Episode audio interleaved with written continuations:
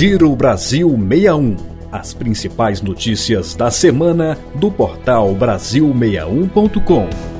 Olá, começa agora mais uma edição do Giro Brasil 61, o podcast que reúne as principais notícias da semana para você ficar por dentro dos últimos acontecimentos. Eu sou Luciano Marques. E eu, Paloma Custódio. Vamos aos destaques desta edição. Piso salarial da enfermagem foi aprovado pela Câmara dos Deputados e aguarda sanção presidencial. Brasileiro já pagou mais de um trilhão de reais em impostos apenas em 2022. Brasil busca a eliminação da malária até 2035. E a Câmara aprova projeto que facilita a chegada do 5G no país.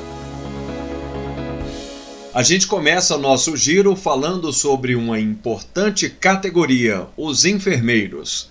O projeto de lei 2564, que institui o piso salarial desses profissionais, foi aprovado pela Câmara dos Deputados. A aprovação ocorreu justamente na Semana da Enfermagem e vai beneficiar aproximadamente 2 milhões e 600 mil profissionais registrados, segundo estimativas do Conselho Federal de Enfermagem.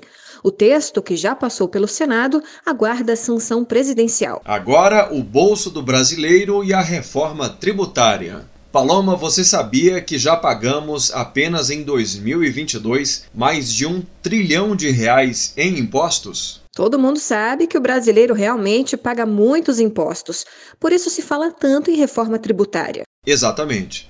No início de maio, o impostômetro da Associação Comercial de São Paulo contabilizou um trilhão de reais pagos em impostos apenas nos primeiros quatro meses deste ano. E além de o brasileiro pagar muito, o sistema tributário do país traz confusões de finalidades, abre muitas exceções e tem desvios nas finalidades dos impostos. Um estudo da Universidade Federal de Minas Gerais, a UFMG, mostrou que a reforma tributária proposta pela PEC 110 de 2019 tem o potencial de trazer um crescimento adicional do PIB de 12% em 15 anos.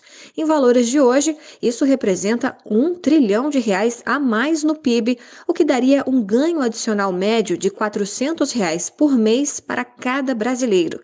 Além disso, com a aprovação da reforma, cria-se condições para um crescimento de 7,5% nos empregos. A PEC 110 ainda está sendo analisada na Comissão de Constituição e Justiça do Senado Federal. E o Ministério da Saúde divulgou que pretende eliminar a malária do país até 2035.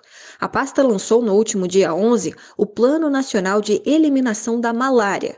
O programa visa reduzir os casos autóctones da doença até 2025, zerar o número de mortes até 2030 e abolir a doença por completo até 2035. Segundo a Organização Mundial de Saúde, mesmo com o avanço da redução de casos de infectados e óbitos pela doença nos últimos anos, em 2020 o número de mortos pela doença aumentou 12% em relação ao ano de 2019. O assunto agora é tecnologia.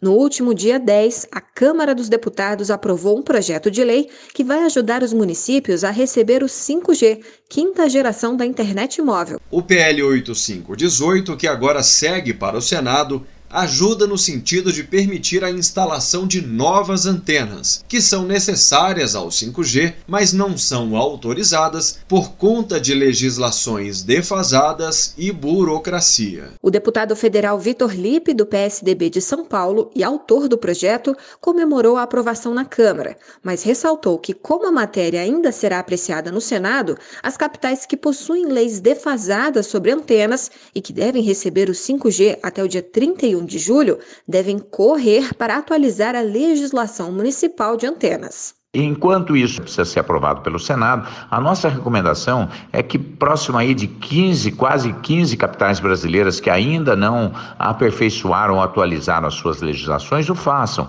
porque senão a população é que vai ser prejudicada com uma demora muito maior na chegada do 5G.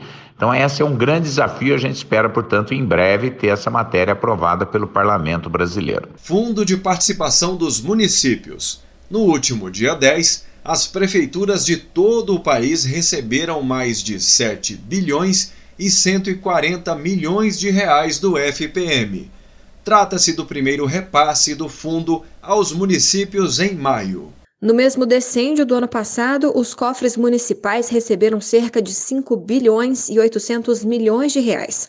Os valores já levam em consideração o desconto de 20% do Fundo de Manutenção e Desenvolvimento da Educação Básica e de Valorização dos Profissionais da Educação, o Fundeb. Sem considerar os efeitos da inflação nos últimos 12 meses, que segundo o IBGE é de 11,3%, o repasse do FPM cresceu 27,5%. O Giro Brasil 61 fica por aqui. Nos acompanhe nas próximas edições e até a próxima. Boa semana para todos e até a próxima.